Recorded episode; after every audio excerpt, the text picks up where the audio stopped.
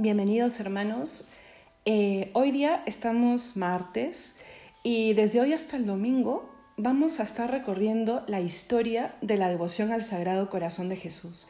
No lo veamos solamente como un tema en sí meramente histórico, sino que tocaremos los puntos más importantes, porque obvio no lo podemos ver todo, pero sobre todo para descubrir cómo el amor al Sagrado Corazón de Jesús, eh, la misma teología del corazón de Jesús ha estado presente desde el principio del cristianismo, ¿vale?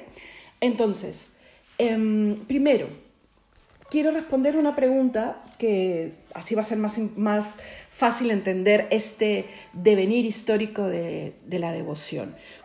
A ver, ¿cuál crees tú que es el objeto formal de la devoción al Sagrado Corazón de Jesús? Quiero decir, ¿a qué mira esta devoción, la devoción al Sagrado Corazón de Jesús? A ver, piensa rapidísimo. Vale, te respondo. El objeto formal es, por supuesto, como lo dice la misma palabra, el corazón de Jesús, el corazón vivo y verdadero, el que late en el pecho de nuestro Salvador, que me habla de, su humanidad, ¿vale? Ese que empezó a, latir, ese que fue traspasado en la cruz, ese que resucita y que está vivo y estará vivo por toda la eternidad. Ese es el objeto formal. Por eso que es tan importante cuando, incluso hasta en una estampita, en una imagen, y él lo ha dicho, ya lo veremos cuando veamos las revelaciones, el poder que tiene la misma imagen en donde veneramos al corazón expuesto en el pecho del Redentor, porque algo tiene que decirnos. Sabiendo eso, ya nosotros podemos hacer una línea del tiempo, ¿vale? Eh, para, para comprender justamente esta historia de la devoción al corazón de Jesús. ¿Cuándo empieza? ¿Cuándo crees tú que empieza esta, este amar al corazón de Jesús, este corazón de Jesús? Sí, en el momento de la encarnación. O sea, la misma palabra lo dice, ¿vale? Pero ojalá que hayas podido tú responder eh, también con eso. Pero es que, claro, es en ese momento, si bien la segunda persona de la Trinidad existe desde siempre, Cristo, a través de Él, es más, se crea todo, ¿no? La palabra eterna del Padre.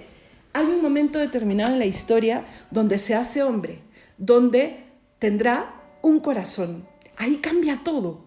Por eso es increíble pensar en el momento de la anunciación del ángel y la encarnación del verbo. En ese momento, el ángel le dice concebirás. La Santísima Virgen dice que sí. En ese instante, Cristo empieza a vivir como hombre aquí en la tierra. Y dentro de toda la vida de Cristo va a haber un momento culmen. ¿Cuál crees tú que es? Ya algo dije hace un ratito, el momento en el que ese corazón se nos da completamente. Porque la devoción al corazón de Jesús suma ambas cosas. Suma que Dios está con nosotros, que empieza a latir ese corazón, y que Dios nos ha amado hasta el extremo de darlo todo para salvarnos. Y eso sucede históricamente ahí en la cruz. Y lo dice también el Evangelio. En el Evangelio de San Juan, en el momento de la lanzada, había muerto ya Jesucristo, pero empieza el terremoto y quieren eh, asegurarse de que está muerto. El soldado atraviesa el corazón de Jesús y al punto sale sangre y agua. Estos hechos los podemos considerar como los primeros momentos de la devoción al corazón de Jesús.